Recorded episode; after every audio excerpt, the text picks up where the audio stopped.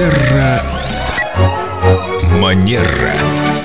Сегодня мы рискуем шокировать нашего культурного эксперта по хорошим манерам и этикету Викторию Акатьеву Костылеву вопросом о слове «паразите». Я даже не рискну его произнести, пускай Лена это сделает. Здравствуйте, Виктория. Доброе утро. У меня очень сложная задача, но надеюсь, я с нею справлюсь. Ребенок часто употребляет слово «блин» через каждые два слова, через предложение. И я не знаю, как аргументировать, как обосновать, кроме как провести параллели между обсценной лексикой. Мне кажется, это неудачное обоснование для ребенка. Сравнивать с какой-то обсценной, что это такое, о чем. Давайте обратимся все-таки к специалисту. Правда, что, Виктория, что скажете? Мне кажется, что здесь э, было бы интересно побеседовать с ребенком о том, а, что он вкладывает в смысл этого слова, почему он вдруг его употребляет, где он его слышал. А, просто перевести его фокус внимания вообще на это слово, потому что очень часто мы а, можем сами не замечать, что у нас проскакивают какие-то слова, пока кто-то не обратит на них внимания. Или, например, мы кому-то отправляем видео, и вдруг на видео замечаем, как часто мы говорим то или иное слово.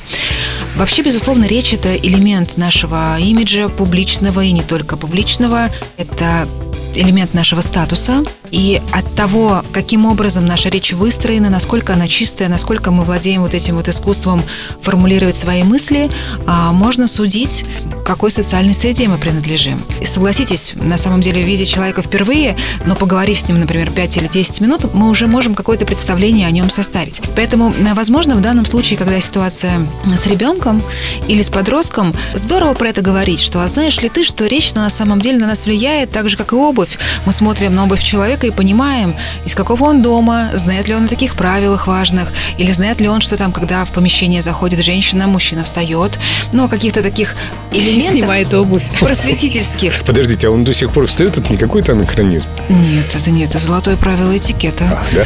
Да. Ребята, запоминаем. Хороший тон, да, всегда. Когда женщина заходит в помещение, мужчина встает. Встаем. Да. Без И- всяких блинов. Блин, маркер пекаря. Все, не употребляем это слово и другие сорные слова. Можно сказать, сорняки. По сути дела, ведь слова эти не несут никакой смысловой нагрузки. И можно также спросить у ребенка, а чем бы это слово ты хотел заменить? И, например, ребенок может обнаружить, что ничем. Тогда нет смысла, и зачем мы тогда вообще о нем говорим? Ну, может быть, он предложил бы заменить это еще более бранным словом, если не дай бог. И тогда мы снова говорим о том, а что ты думаешь о людях, которые так разговаривают? Например, навер- ну, наверняка ребенок их видел или слышал. Как ты себя чувствуешь рядом с такими людьми? И сказать о том, что люди, которые, например, выражаются на языке нецензурном или часто себе его позволяют, как правило, характеризуются тем, что они не думают о том, как чувствуют рядом с ними себя окружающие, а они думают только о собственном комфорте. Мне кажется, они вообще не думают.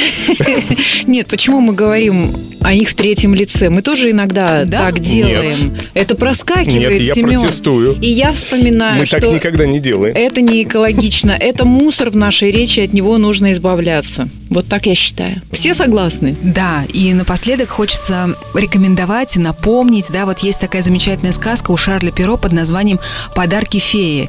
Там как раз об этом, о ценности и красоте нашей речи, о хороших манерах. И э, Шарль Перо, кстати, писал сказки не для детей, а для взрослых, поэтому я думаю, что будет интересно не только детям прочитать, но и самим тоже познакомиться или вспомнить. Терра Манера.